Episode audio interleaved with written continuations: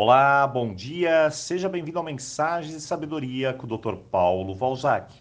E hoje vamos de novo na nossa semana Tudo Começa com Você. Mensagem especial. E você que tem o nosso livro, página 157.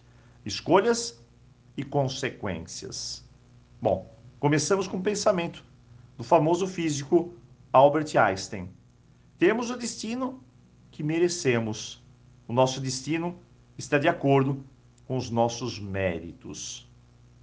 Desde muito cedo em nossa vida, mesmo que inconscientemente, estamos fazendo escolhas que geram consequências.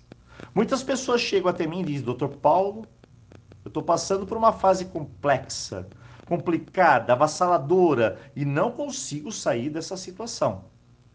Todos nós sabemos que essa fase tem um nome. Ela se chama consequências. A coisa funciona mais ou menos assim. Se eu tomo uma boa decisão, as implicações são boas. Se eu tomo uma má decisão, os resultados são maus. Não tem receita de bolo, é assim e pronto. Mesmo que ilusoriamente achamos que podemos levar vantagens quando optamos por fazer uma escolha ruim, tudo na vida é causa e efeito. E a cobrança vem. Se quero que alguém seja carinhoso, é carinho que eu devo oferecer. Se quero que alguém seja atencioso, é atenção que eu vou conceder. Se planto, rego e adubo, a chance de uma boa colheita é maior. Tudo depende de suas escolhas. Uma boa escolha que eu faço? Bem, para uma boa colheita, comece escolhendo boas sementes. De forma figurativa, isso significa decidir entre o bom ou o ruim. Porém, o maior problema que vivemos hoje não é somente a escolha da semente, mas saber lidar com a situação. Se por alguma infelicidade você acabou escolhendo a semente errada, essa escolha vai gerar consequências negativas, resultando em situações desastrosas que vão levar você a querer consertar tudo, é claro. E se a sua consciência em relação ao problema for a mesma, mais escolhas erradas serão feitas, gerando o que eu chamo de efeito bola de neve. No final, a bola se torna gigantesca, tanto que assusta. A negação sobre suas escolhas é outro agravante. Querer saber se tem jeito de consertar, consertar as coisas é um grande passo para a resolução do problema. Mas, na maioria das vezes, as coisas não funcionam assim. Se fosse simples, tudo estaria resolvido com algumas desculpas. E não se engane, o primeiro passo é entender que a escolha que você fez anteriormente não funcionou e assim não repetir o erro. Busque escolhas mais assertivas, claras e que funcionem a curto, médio e longo prazo. Quando uma consequência é gigantesca, pode ser que a solução também demore para fazer efeito. Eu disse, pode ser mas isso também não é obrigatório. O que fazer então, doutor Paulo?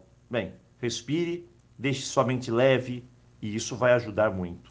Procure se reorganizar, coloque tudo no papel. A organização nos faz sentir que estamos no controle.